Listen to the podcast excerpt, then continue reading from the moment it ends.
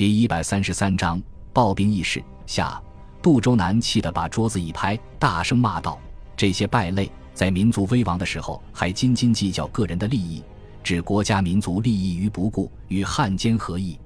杨梅也气愤地说道：“像这样的人，早就应该枪毙了。”孙百里却望着杨英杰，不解地问道：“这些都是刚刚发生不久的事情，其中有些事情需要相当高的级别才能够知道。杨先生远在福建是如何知晓的？”杨英杰微笑着回答道：“这些消息部分是我们的情报机构收集的，还有些是从报纸、电台中获悉的。你们可能还不知道吧？韩复榘已经被秘密逮捕，押送武汉了。”孙百里本来还打算好好问问杨英杰。可是听了这个消息，大吃一惊，把原先的想法忘了个干净。杜周南说道：“韩复榘好歹也是山东省主席，应该不会受到严惩吧？”杨梅咬牙切齿地说道：“就是因为他是省主席，才更应该严惩不贷。要是在红军里面，直接就枪毙了，哪用得着逮捕审判这么麻烦？”孙百里却感觉这里面肯定有文章，边说边理清自己的思绪。韩复榘自从二十九年在中原大战到冯永奖之后，就始终坚定地站在蒋介石一边，再也没有背叛过。而蒋介石也把他视为亲信，处处照顾。按照常理是不会拿他开刀的。不过，国军在淞沪会战和华北战场暴露出严重的纪律问题，如果不用铁腕来处理的话，实在无法镇住各自为政的地方势力，稳定防线。宋哲元的罪过可能比韩复榘还要严重，但是国民政府已经宣布其为抗日英雄，自然不能拿他开刀，所以只有用韩复榘来杀一儆百了。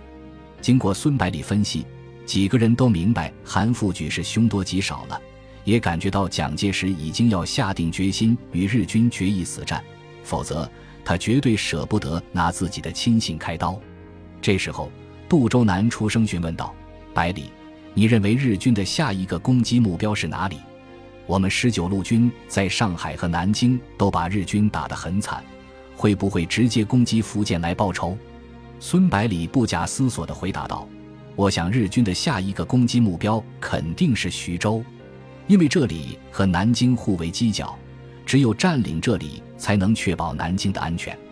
至于日军会不会直接攻打福建，就很难说了。”本来按照日本的战略布局来看，是希望通过速战速决，在战场上击败国军，从而迫使国民政府投降。所以，攻占徐州、武汉等战略要地，应当是首要选择。可是，松井石根又对我军穷追不舍，实在令人费解。孙百里从杜周南的问题里面感觉到一丝不安，于是问道：“难道福建有什么传言吗？”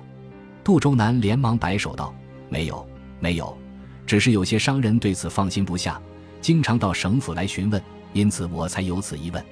孙百里眉头一皱，追问道：“这么说，福建的局势不是很稳啊？经济发展是不是受到了影响？”杜周南和杨英杰相视一笑，回答道：“这你可就猜错了。福建的形势比几个月前还要好，经济在飞速发展，财政收入也大幅度增加。”孙百里感到很奇怪。怎么会这样呢？战争带来的应该是停滞和衰退才对呀，难道杜先生会魔法不成？杜周南看着孙百里百思不得其解的样子，得意地解释道：“日本人占领了华北和上海，沿海的港口也在其控制之下，自然不能再经过这里进出口物资，只好通过福建和广东。而福建的港口设备先进，手续简便，费用低廉。”再加上福建和周边省份的陆路交通便利，当然是商人的首选。杨英杰补充道：“现在全国的民众都知道，十九路军比日本军队还要厉害，是中国最强的军队。从这里走也感觉安全多了。”杨梅说道：“是啊，现在福州街上有好多的外地青年，都是专程赶来参军的。我们十九路军的名气可大了。”脸上带着骄傲的神情。和几个月前的表现相比，简直判若两人。孙百里并不是特别高兴，继续追问杜周南：进出口的物资和人员有什么特点？杜周南回答道：进口的物资以武器装备等军需品为主，还有些药品和机器设备，当然也有一些达官贵人使用的奢侈品。出口的物资当中，丝绸、茶叶、陶瓷等传统商品的比重有所下降，特种矿石等战略原料的比重有所上升。在人员方面，出去的多半是躲避战火的，回来的几乎都是留学生和华侨子弟，他们都是准备参加抗战的。我们近水楼台乘机网罗了不少人才，其中有几位特别优秀。过些日子给你引荐一下。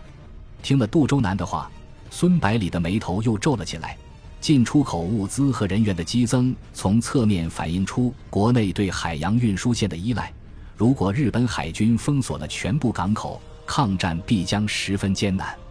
杜周南看孙百里听完之后没有反应，问道：“百里，你是不是不舒服？”没等孙百里回应，就自责地说道：“你看我只顾和你说话。”都忘了你还没有康复，要不你先休息吧，我们明天再来。”孙百里急忙说道，“我没事，刚才只是在想有没有好办法保障海洋运输线的安全，一时出神，不是身体有问题。”杜周南这才放了心，说道：“办法我们已经想好了，你就不用操心了。”孙百里问道：“什么办法？”杜周南回答道。在福建港口出没的客轮和货轮都改在德国、美国、英国、法国等西方国家注册，航行时悬挂的是外国国旗。日本人胆子再大，也不敢得罪这么多国家。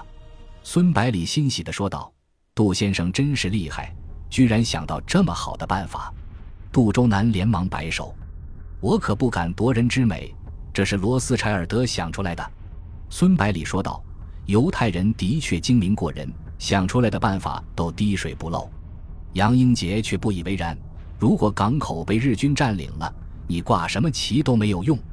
所以，当务之急是要加强各港口的暗防工事，构筑坚固的要塞，确保港口不失才是正道。杨英杰这么一提醒，孙百里也感觉自己刚才的想法太理想化了，说道：“英杰兄说的对，杜先生的办法只能解决一时的问题。”等日本人发觉之后，肯定会想办法对付的。甲午战争当中，日本人就是挂着美国国旗偷袭中国舰队的，他们也同样可以这样来对付我们的船队。然后问道：“不知道我们的兵工厂现在能不能生产大口径的要塞炮？福建港口众多，需要很多大炮，如果全部购买的话，要花很大一笔钱的。”杜周南回答道：“我那里有兵工厂的报表，回去查下再告诉你。”孙百里点了点头，忽然感觉有点疲倦，就微微挪动了一下身体，准备换一个稍微舒服点的姿势。正在全神贯注地注视着他的杨梅立刻发现了他的异常，随即对着杜周南抱怨道：“杜先生，他今天刚刚苏醒过来，你就和他说这么长时间的话，身体怎么吃得消？你要是真的关心他的话，就明天再来，先让他休息一下，恢复点精神。”孙百里急忙说道：“杨梅。”我没事的，说罢，故意挺直了背脊，显示自己身体状况良好。杜周南不好意思地说道：“护士小姐教训的对，今天就到此为止。百里，你好好休息，有什么事我们明天再谈。”说罢，起身告辞。杨英杰意味深长地看了自己的妹妹一眼，和孙百里道别之后，与杜周南一起离开了病房。